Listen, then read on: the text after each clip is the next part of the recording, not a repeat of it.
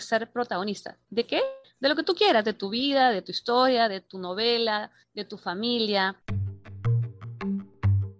Esto es Eso que hacemos y yo soy Alejandra. Soy licenciada en Psicología en Perú y especialista en capacitación y desarrollo con una maestría en Canadá, donde vivo ahora.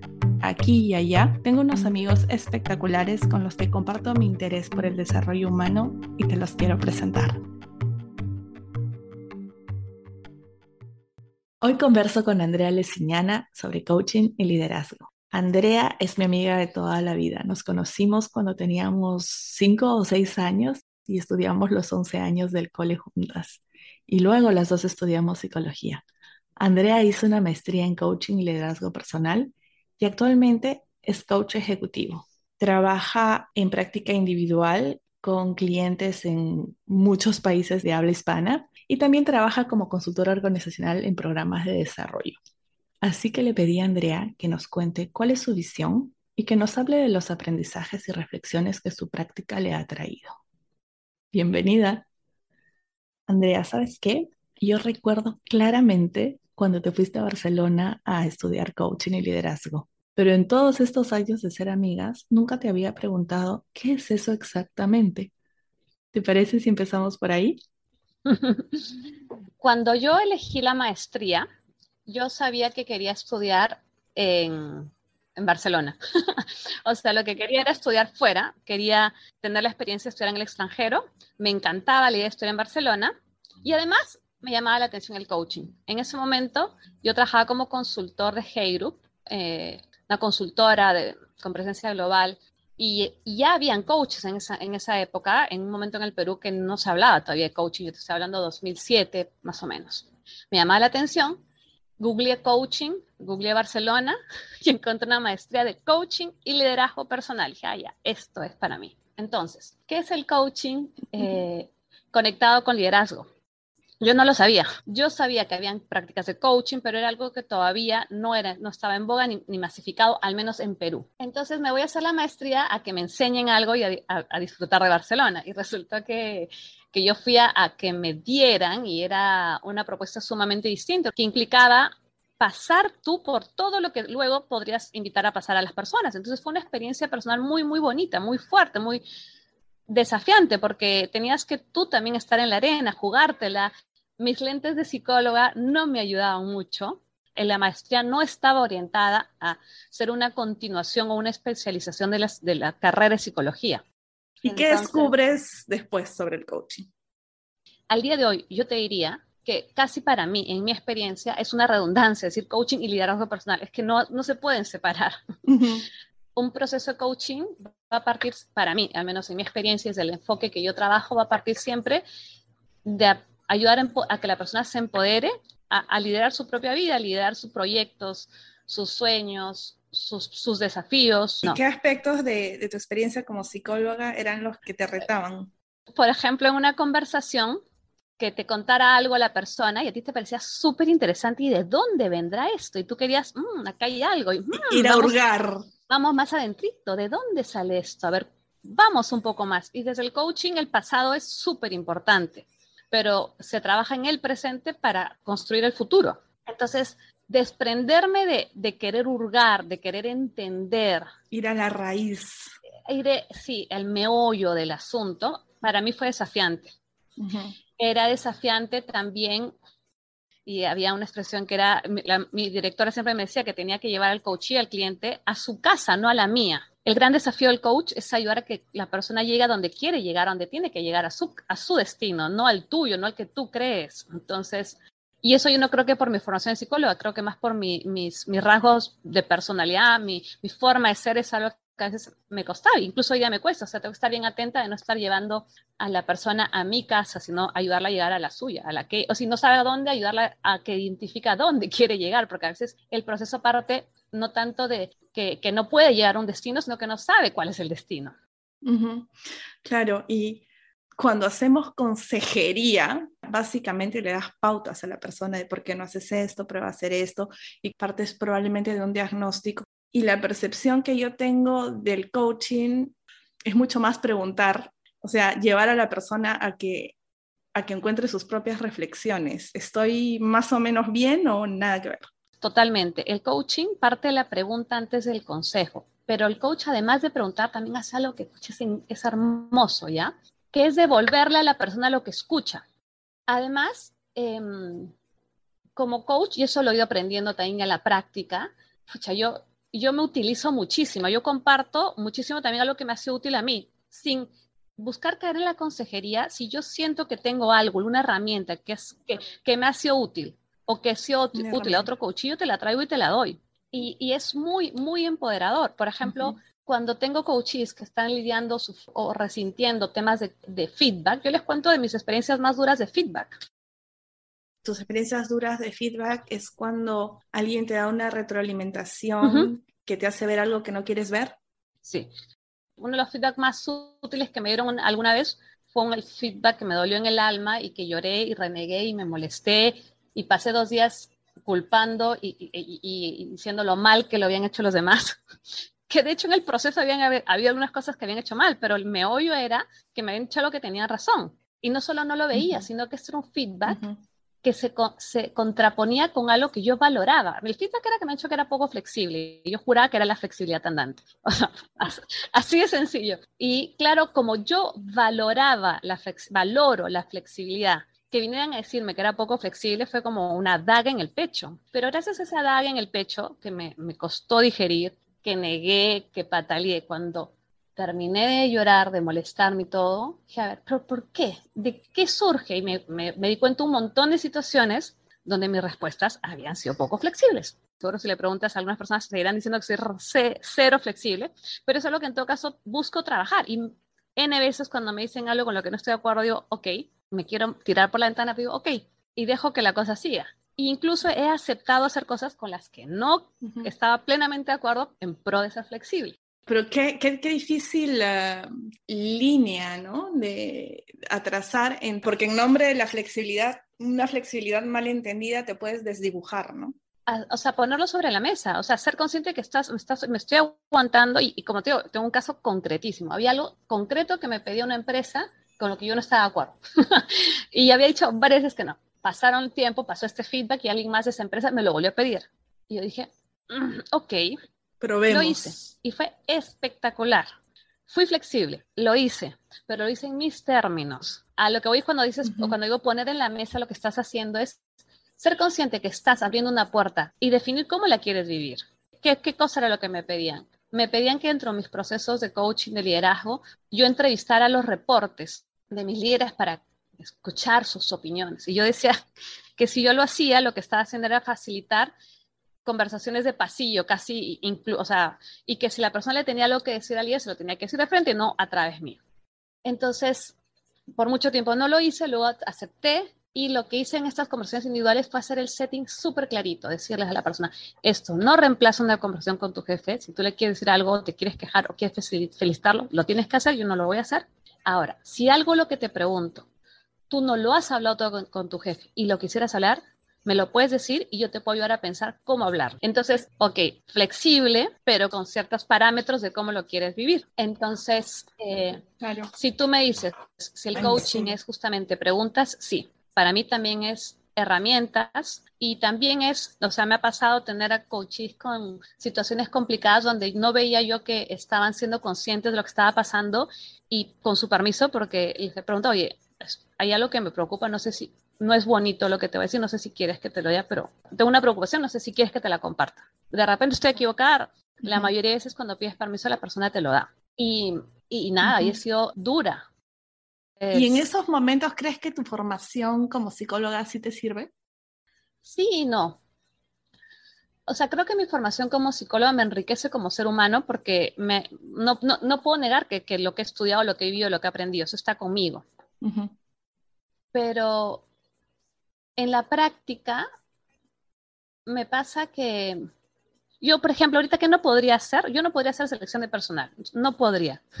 yo no, porque siempre vería, vería la forma de encontrar qué cosa buena tiene esta persona, porque es más o menos el, eh, la mirada que tú trabajas del coaching, es, o sea, tengo que ver tus fortalezas, tengo que ver aquello en lo que, e, e, en, lo que destacas, es, eh, y el, al mirarte así, la persona se, mira, si recibe esa mirada y lo, y lo, siente. O sea, la idea es que un proceso de coaching debe ser un proceso en lo cual te puedas sentir desafiado, pero también te sientas eh, mirado con ojos no de juicio, no, no de diagnóstico, sino de, eh, de aprecio. He tenido algunos coaches en algún momento con algunos temas psicológicos fuertes y hemos trabajado súper bien. ¿Y qué haces en ese caso cuando detectas que hay un, de repente un trastorno de personalidad o algo, un estrés postraumático, algo fuerte? ¿Le sugieres a la persona que, que, vaya a terapia o te mantienes al margen? ¿Cómo funciona? Dentro del decálogo, no se llama decálogo, no me acuerdo cómo se llama, hay, hay, un... Una guía. hay una guía de ética, ¿no? O sea, hay una guía ética. de ontología. sí, eso hay. Y sí, uno tiene que, tiene que derivar, tiene que decir, es más, tengo coaches que trabajan conmigo y además tienen sus terapias. Hablando de, esta, de este decálogo, de esta deontología del coach, siento que con el coaching en particular eh, no hay un estándar, ¿no? Está el coach deportivo y ejecutivo, claro, pero también el coach de vida, de parejas, espiritual, financiero, nutricional, entonces, ¿cómo puede una persona que está pensando seguir un proceso de coaching individual tomar la decisión y qué criterios debe buscar antes de elegir a, un coach? El coaching, si bien no es una profesión estandarizada, no hay, no hay un colegio de, de, coaches o como hay colegios de psicólogos o de, ingenieros, al menos en el Perú, sí hay lo que se llama las certificaciones. Uno de ellos, quizás el más conocido, es eh, la ICF, que es la International Coaching Federation. Hay otra en Europa que no recuerdo el nombre. Lo que hacen es auditar que cumples una cantidad de horas de entrenamiento teórico y práctico, y eso te acredita. ¿no? Pagas y te acredita. Y es una forma de regular un poco un, un ambiente que ha, ha, crecido muchísimo y que no es tan estandarizado. Yo te diría que creo que en la práctica mucha gente va a pedir esto, o sea, preguntar seguramente si es certificado o no. Creo que la certificación sí te da una, una mínima, no te da garantía, yo creo que te da un, una primera referencia como de entrada. Si yo sé de alguien que está buscando un coach, lo que le sugeriría es pregunta con quienes ha, trabajado, si te puede referir a algunos ex clientes que te cuenten un poco. La idea de un coach es que siempre tiene que ser un proceso positivo, sano, un proceso donde tú te sientas empoderado, donde haya una definición de algo que se quiere lograr, de que haya un setting establecido, que tengas este este contrato de coaching en donde hay un inicio, un medio y un fin. O sea, un proceso de coaching tiene que tener un final. O sea, es riquísimo tener alguien con quien conversar, pero podemos incluso cerrar un proceso y podemos hacer algunas sesiones de seguimiento, podemos abrir otro setting, pero un proceso de coaching suele ser un proceso que está entre las 10, 12 sesiones, a veces un poquito más, a veces un poquito menos. Claro, o sea, la persona llega a ti con un, bueno, con una pregunta o con un objetivo y a partir de ahí estableces este medio y este final. Sí. Por ejemplo, eh, tengo una persona que me, me, llamó el año pasado a decirme que quería trabajar de manera individual, ¿no? Eh, me contactó directamente, quería trabajar el desafío de organización, que sentía que en su vida no, no estaba logrando organizarse, que se sentía, necesitaba tips, ideas concretas. Entonces dije, mira, yo trabajo el tema de organización como algunos, o sea, en algunos de mis coaches han tenido desafíos de organización, nunca he hecho un coaching específico. Pero si tú quieres, podemos trabajar para que tú encuentres cuál es la forma en la que te quieres comer este pastel. O sea, si sientes que necesitas organizarte, ok, yo te puedo ayudar a trabajarlo, pero no, no, no esperes que yo te voy a resolver el dilema, porque no, y no, no, estaría, no sería correcto, ¿no? Y hemos comenzado a trabajar y la verdad que estamos aprendiendo muchísimo, divirtiéndonos un montón en el camino. Yo estoy aprendiendo un montón también con ella y ella está muy contenta de lo que está, de lo que está logrando. Eh, entonces, cuando digo alcanzar una meta, un objetivo, no estamos hablando de repente algo tal, eh, por ejemplo, un coaching para pesar 50 kilos no tiene sentido, ¿no? Un proceso de coaching porque quiero tener una rutina de vida más saludable, sí se puede, sí se puede trabajar. Y ahora veamos qué implica una rutina y qué es sostenible, cómo lo podemos sostener en el tiempo, cómo lo inserto con las otras cosas que son importantes para mí. Claro. ¿No? Y regresando a lo que nos has clarificado, que coaching y liderazgo, hay un poco de redundancia en poner las dos palabras juntas. Otra palabra que a mí a veces me da un poco recelo es la palabra liderazgo. Desde tu perspectiva, ¿qué es el liderazgo? Porque también siento que se usa mucho y mal y bien y durante un tiempo se hablaba mucho de que tenías que ser líder, pero no todos podemos ser líderes ni todos queremos ser líderes. Cuando te escuchaba, en mi cabeza resonaba más la distinción que al menos yo veo entre ser líder y ser jefe o responsable de un equipo. Comparto plenamente contigo que no todo el mundo tiene, ni quiere, ni puede, ni, tiene que estar en, el, en, el, en, la ambición de todos, ¿no? La acepción con la que yo eh, conecto más con liderazgo es con protagonista. O sea, si tú me dices, ¿qué entiendes tú? Yo diría, es ser protagonista. ¿De qué? de lo que tú quieras, de tu vida, de tu historia, de tu novela, de tu familia, de tu equipo, de la empresa, de lo que a ti te llame, de lo que tú desees, ¿no? O sea, te escucho y pienso en, es un cliché, ¿no? Pero vivir tu vida y no dejar que la vida te viva. Exacto, o sea, una de las lecciones para mí más grandes que tuve en la maestría fue el entender que el tiempo era una, algo finito y que, o sea, no podías tú no tener, o sea, cuando decimos no tuve tiempo de llamarte, lo que en verdad estamos en el fondo diciendo es, no prioricé llamarte, elegí hacer otra cosa, desde dormir, conversar con alguien más, mirar el celular, o sea, elegí hacer otra cosa. Entonces, por ejemplo, una de las cosas que yo trato, y no sé, no es que no, de repente a veces me, me olvido, pero siempre cuando voy a decir, oye, me escribiste, te leí y y, no tuve tiempo a responderte. Y no me di el tiempo a responderte. O sea, porque eso es lo que pasó, no me di el tiempo a responderte. Entonces, es una mirada totalmente distinta. O sea, no es que no pude, es que no, no lo prioricé, no me organicé lo suficiente. Y, te escucho y, pienso que el simple hecho de verbalizarlo así hace que automáticamente tú te preguntes, ¿y por qué no me di el tiempo? Hoy ya estábamos en una sesión con un coachee que es muy divertido. Muy bueno tomando decisiones, es muy ejecutivo. Cuando se tiene que tomar decisiones, se toma. Pero las decisiones que no son urgentes, se queda ahí. Se queda, se queda, se queda, ¿no? Y entonces hoy hablamos de cómo, cómo trasladar esta ejecutividad que él tiene ante las urgencias, cómo trasladarlas a lo, a lo no urgente. Eso es justamente una de las cosas que hace el coaching, es ¿En qué eres bueno? ¿Qué sí te resulta ya? Okay, ¿Qué podemos aprovechar de eso a este espacio en el cual nos estamos estrellando? En que no nos está resultando. ¿Cuándo sí te resultó? ¿En qué momento sí te ligó de volar la llamada? ¿Qué te ayuda? ¿No? Entonces, en ese sentido, cuando yo te digo herramientas de coaching, yo uso todo lo que se me, ocurre, se me ocurre y, se va generando. Y un día en una sesión hice esto con una coachee Ay, pero no te van a ver. Me está enseñando dos tarjetas con dos personas dibujadas. Una este, está coloreada con un vestido de colores y la otra negro, todo negro, pelo negro. Bueno, entonces en la sesión lo que hablamos es que todos tenemos esas dos opciones, todos somos en algún sentido las dos opciones. O sea, no es que solo soy esto, el, color, el rainbow, la, alegría, la energía, o solo soy dark. no, no, somos las dos cosas. Lo que pasa muchas veces es a quién elijo priorizar hoy, a quién alimento, a quién voy a sacar de, a relucir, quién cuido, a quién le hablo, la dejo a esta, al, o sea, ¿qué debo hacer para que esta esté al, al mando? Esta es la, la de colores, para que la de colores esté al mando. Claro, y también cuando me siento negro, no forzarme a hacer la de colores. Y ser consciente de que estoy negro. Estoy viendo cosas negras, ajá. Eh, ayer, anteayer, me pasó, tuve una conversación súper desacertada de mi parte y, y, me di cuenta también que lo peor que había hecho, aparte de que el tema estaba complejo, era yo había aceptado la llamada en un momento que no debía aceptar. Yo estaba por entrenar y yo ya solo quería entrenar y tomé la llamada y, y estaba acelerada, poco paciente. Entonces, pésimo, pésimo de mi parte. Entonces, el, el coaching te ayuda mucho a ponerte en el lugar de protagonista, de ver, bueno, ok, ¿qué, ¿qué, no me resultó? O sea, ok, sí, me equivoqué, hablé mal, contesté mal, hice sentir mal, yo también me sentí mal, pero no, pues, o sea, nunca, o sea, para la próxima no tomo esa llamada, pues, no, no me sirve, no puedo, porque voy a terminar siendo poco asertiva. No somos conscientes a veces del poder que podemos tener.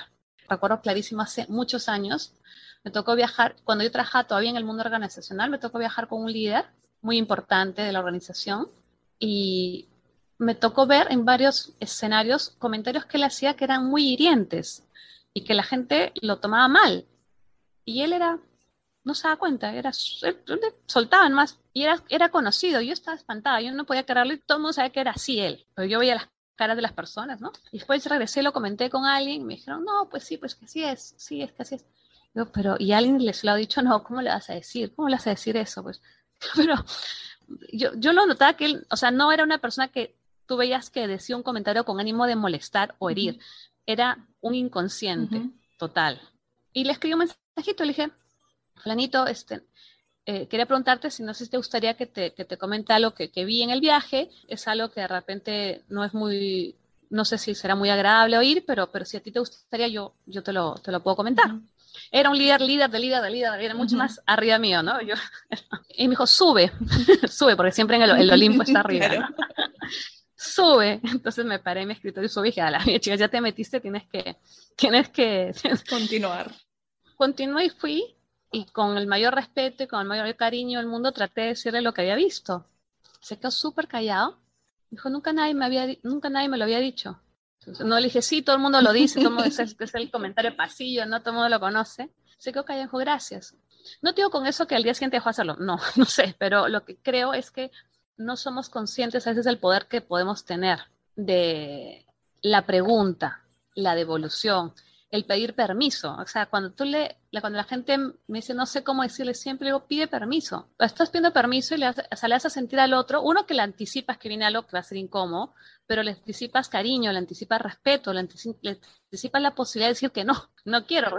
Me gusta, me gusta esa fórmula que has mencionado ya dos veces. Es eh, decirle a alguien básicamente, he observado esto, probablemente decírtelo va a ser un poco doloroso, no va a ser agradable, me das permiso. Más o menos, ¿estoy bien? Sí, pero yo te lo reformularía. Te Dime. Quiero pedirte permiso para compartir contigo algo que quizás no, no sea fácil de oír. O sea, no, no, no pondré siquiera he observado, o sea, no adelantaría nada, porque tienes que esperar el permiso. Primero pides permiso, qué buen tip. Eh, y, y, tiene, y, y, si lo vas a hacer, tiene que ser genuino, o sea, estar dispuesto a que si te dicen no, te tienes que quedar callado. Claro, no, no, te lo digo igual. Te lo digo igual, no, no. Y algo que, que, mencionaste hace un rato que me parece importante sobre el, el, liderazgo, yo te decía que para mí el liderazgo lo conecto con protagonismo.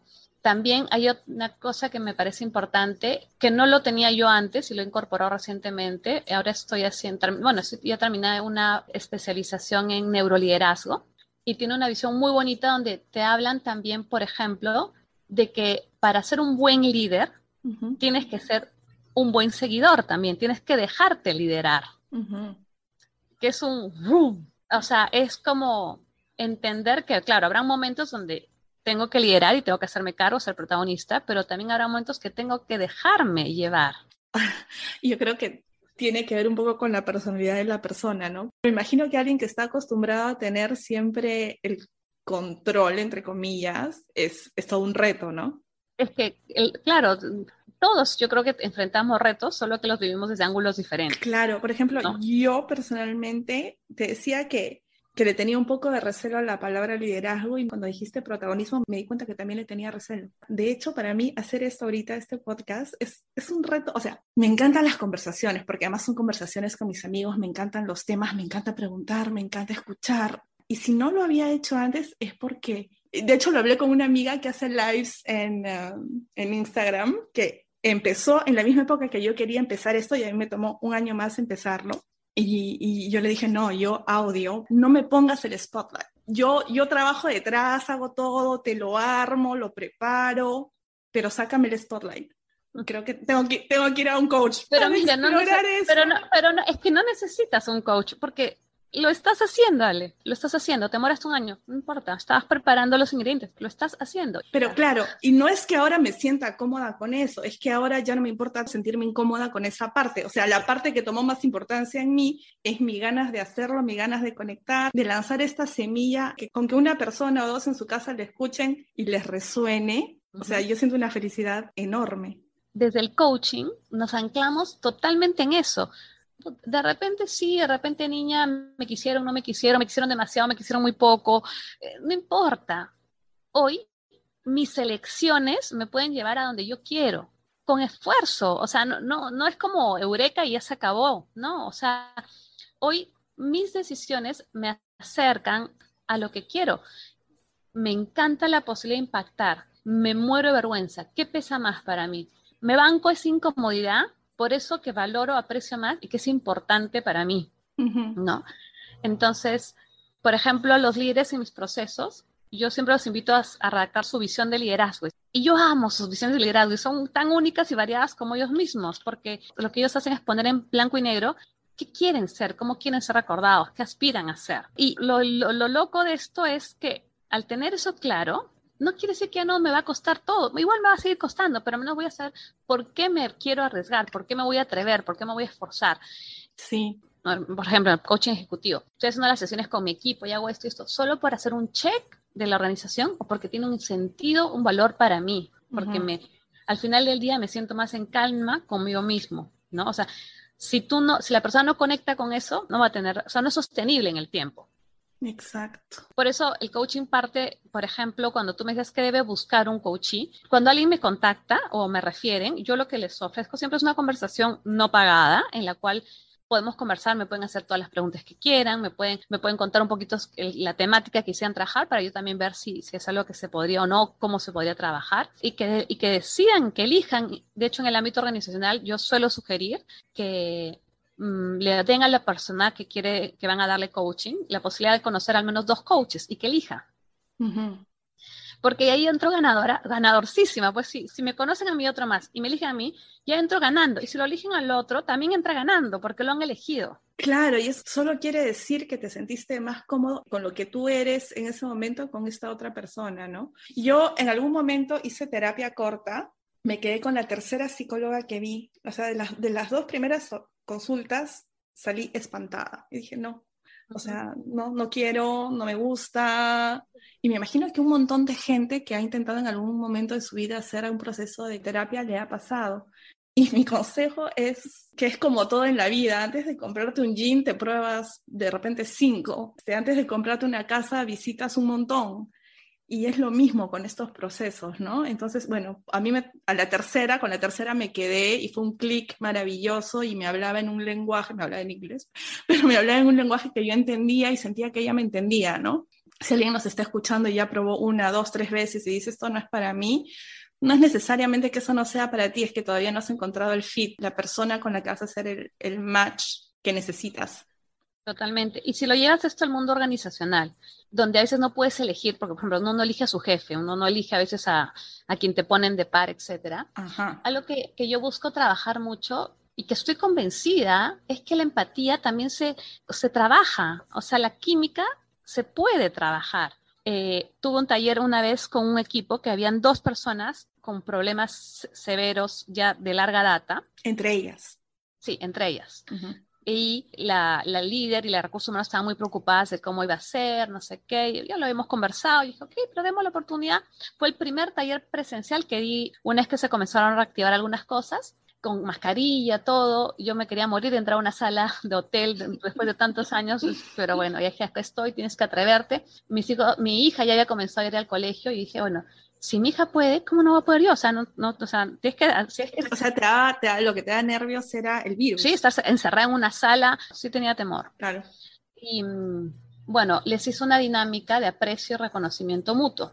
Y estaba preocupada por el momento que les tocara a estas señoras. Y no, nunca se habló del problema, no es que ya no había problema, pero el darle la oportunidad de reconocerse y apreciarse abrió un mundo de posibilidades. No las podíamos cortar, seguían, querían seguir hablando. ¿Pero qué? De ¿Cómo empezó esa conversación? ¿De qué hablaban? Lo que pasa es que es una dinámica que yo hago que las personas se junten en duplas y hago que contesten una pregunta sobre el otro. Entonces, por ejemplo, a ti te toca en una ronda conmigo y la pregunta que yo defino, yo pongo las preguntas, la pregunta es, eh, tú Alejandra tienes que contestar sobre Andrea, ¿qué cualidad tuya me gustaría tener? ¿Por qué? Y de ahí cómo sigue el ejercicio. Cambia, cambias a otra, a otra pareja y a la siguiente persona le hago la misma pregunta, pero que se llama diferente. Entonces te toca luego, por ejemplo, que está Juan en la sala, te toca con Juan. Y la pregunta es, la pregunta puede ser, por ejemplo, ¿qué cualidad especial o qué le aporta de bueno tu presencia a este equipo? Tú tienes que pensar en Juan y decir, el que tú existas, Juan, en este equipo, ¿qué de bueno le trae a este equipo? Todas son preguntas de aprecio y reconocimiento, formuladas distinto para parecer que estamos jugando distintas cosas, pero lo que hace es obligarte a decirle al otro qué admiras, qué aprecias de él. Y a escuchar. Y es loquísimo porque la gente se siente súper incómoda al recibir el aprecio también. Qué incómodo que es. Sabes que en el primer episodio hablé con Roxana, que, que es amiga mutua de, de lo importante que es preguntarle a otras personas qué, ve, qué fortalezas ven en nosotros, porque a veces nosotros mismas no las vemos o porque es algo tan natural entre nosotros, no sentimos que es especial, ¿no? Entonces la mirada del otro nos ayuda. Y yo muy obediente he hecho mi tarea de preguntarle a tres personas qué ven en mí y no sabes lo incómodo que ha sido para mí, que además no me gusta, pues, ¿no? Estar en el centro, que me digan cosas lindas, o sea, era como que, ya, ya, ya, para. Y además me da ganas de, ponerle un pero, ¿no? Por ejemplo, Roxana, la conversación siguió después del episodio, este, porque ella me dijo que una de las cualidades que veía en mí era una capacidad de escucha, y automáticamente en mi cabeza pensó, no, pero yo interrumpo un montón. Y después de eso lo seguimos conversando. O sea, no quise decirlo porque quise simplemente absorberlo, pero después no me aguanté y se lo dije. No sé, y me dijo cosas tan lindas, no sabes lo incómoda que me sentía. Hice todo esto como muy consciente, con mucha intención. Y aún así me, me, di cuenta cómo me incomodaba recibir estas cosas lindas que me dijeron, ¿no? Y el detalle ahí es mi, no es mi aprendizaje, es una lección que tengo uno de los líderes que más camote le tengo y que la repito cual, al robot es abrazar la incomodidad. ¿Por qué necesitamos esta expectativa falsa de que no debe incomodar? no, no, pasa nada con la incomodidad. O sea, atrevernos a quedarnos ahí. Eh, ok, me incomoda y me quedo y lo escucho y no, digo nada. Y vuelvo y cumplo mi tarea y le pregunto a la otra persona, ¿me sigue incomodando? No importa. Y si el pasar por esa incomodidad te lleva a un lugar donde encuentras nuevas posibilidades, esa es, esa es la visión con la cual yo trabajo el tema de coaching el abrazarla a la incomodidad, acompañar a la persona, atravesar la incomodidad. Un programa de radio de una mexicana que se llama Marta de Baile y en esos momentos en el que los mexicanos dicen te cae el 20, a este momento en que te iluminas, el que tienes el eureka, el insight, este, y tiene que ver con la historia me parece linda. ¿Te acuerdas hace mil años cuando habían teléfonos con ring, los teléfonos públicos con ring, que tenías que meter tu monedita o tu ring? Bueno, en México tenían que meter una moneda de 20. Entonces, cuando caía el 20 es que se hacía la conexión, ¿no? ring. Entonces, Está buena. usan esa palabra. Bueno, y a mí me cayó un 20 cuando la escuché decir, hablar de su propia experiencia y que la gente le preguntaba, ¿y cómo le perdiste el miedo a hacer esto? Y ella decía, nunca le perdí el miedo, luego con miedo.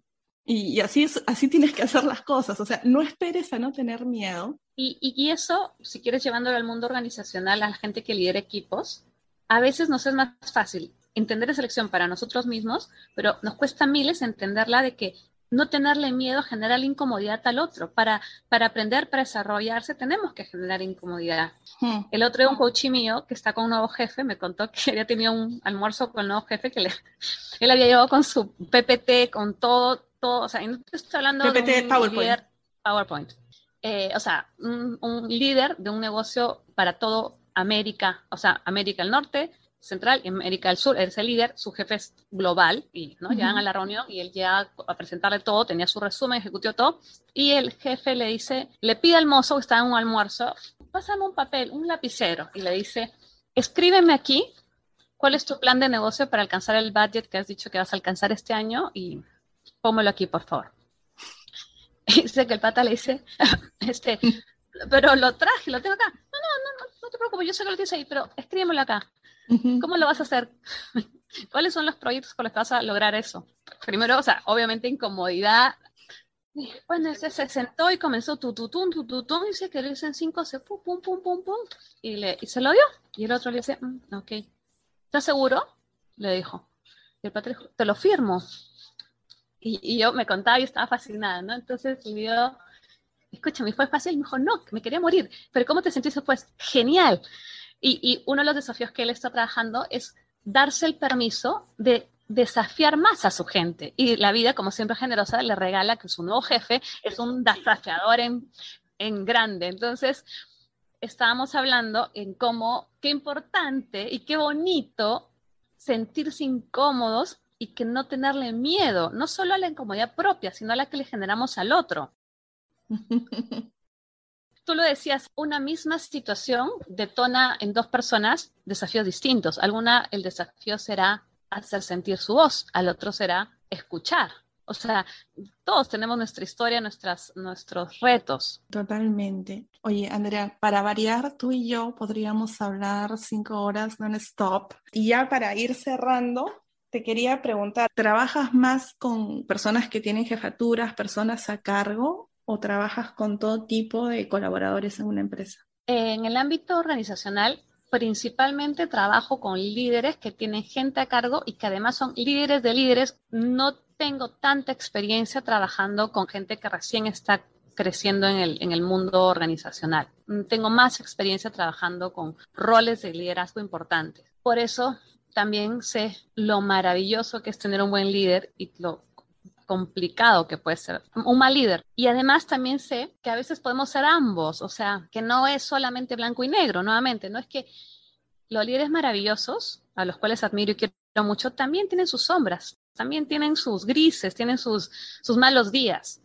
Y los que aparentemente son nefastos también tienen su luz. O sea, el detalle es potenciarla. Claro, ¿y cómo hacemos para que la persona se conecte con eso, para que la persona pueda eh, recibir el feedback que, el, que, necesita? Habías mencionado a jefes nefastos y jefes este, a los que les tienes camotes o consideras que son buenos. ¿Cuáles crees que son las principales características de uno y del otro? Yo diría, los líderes tóxicos creo que son dos tipos el tóxico que el veneno se le chorrea directamente por la, por la, boca y que, o sea, es tanta la toxicidad que la ves y es hasta creo que más sano porque te puedes alejar más rápidamente porque es muy evidente, o sea, esas personas que humillan, que, que te tratan de manipular, pero tan groseramente que, que es muy evidente, sea, es como que algo, algo marcado con daño, ¿no? O sea, es muy flash el daño. Y el líder tóxico que no es tan evidente, creo que es aquel líder que queriendo o no queriendo, hace que la gente a su alrededor viva en constante miedo.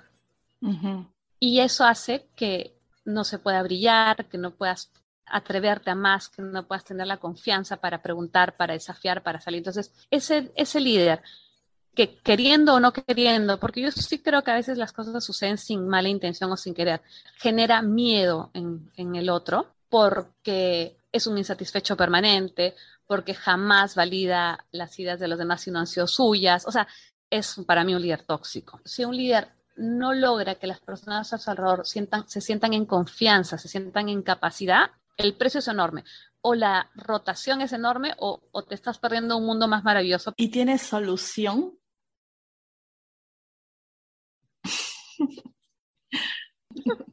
tengo algún caso por ahí en la que se me viene a la, memoria que podría ser que la evidencia diría que no tiene solución, pero, pero no, no estoy tan segura si se ha intentado todo todavía.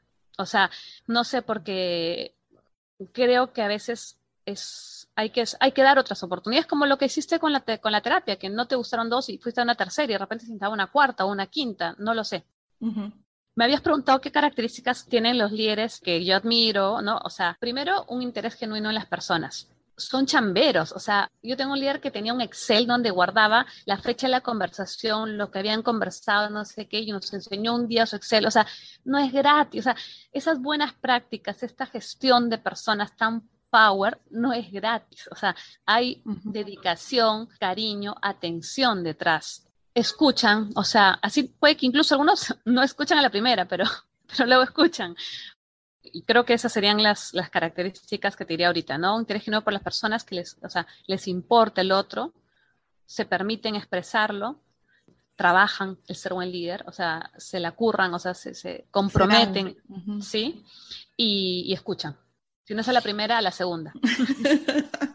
y para terminar, mm, mm, respóndemela desde la óptica que tú quieras, porque habías mencionado cómo fue para ti regresar a esta primera eh, no sé si era una capacitación o una reunión en presencial, tendemos a decir post pandemia, pero estamos en la pandemia todavía. Post cuarentena, post cuarentena. Post aislamiento.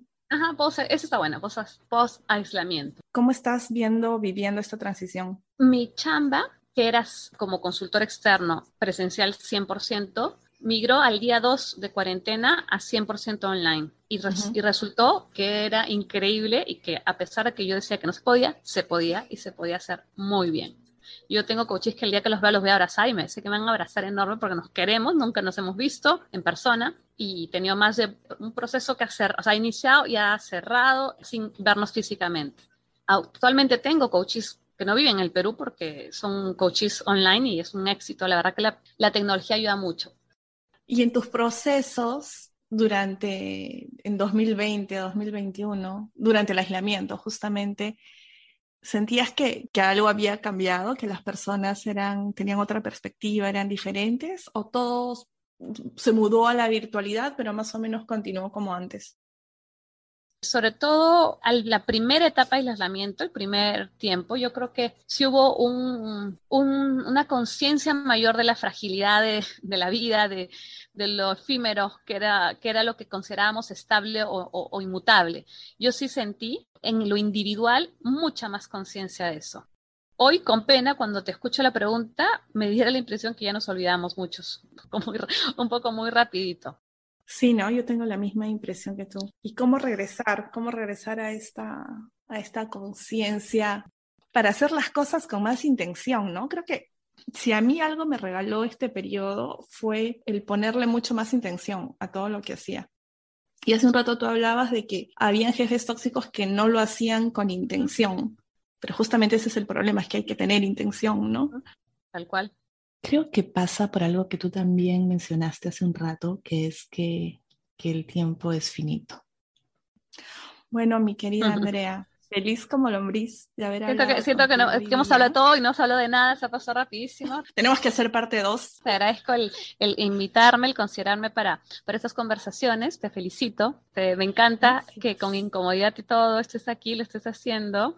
Te veo brillar y, y, me encanta. Muchos, muchos éxitos y que sigan y vuelve a invitar cuando quieras que se me, se me quedaron varias historias en el tapete para, para compartir. De todas maneras necesitamos parte dos. Un abrazo súper grande. Un abrazo a todos los que nos han escuchado hoy día y nos vemos la próxima semana.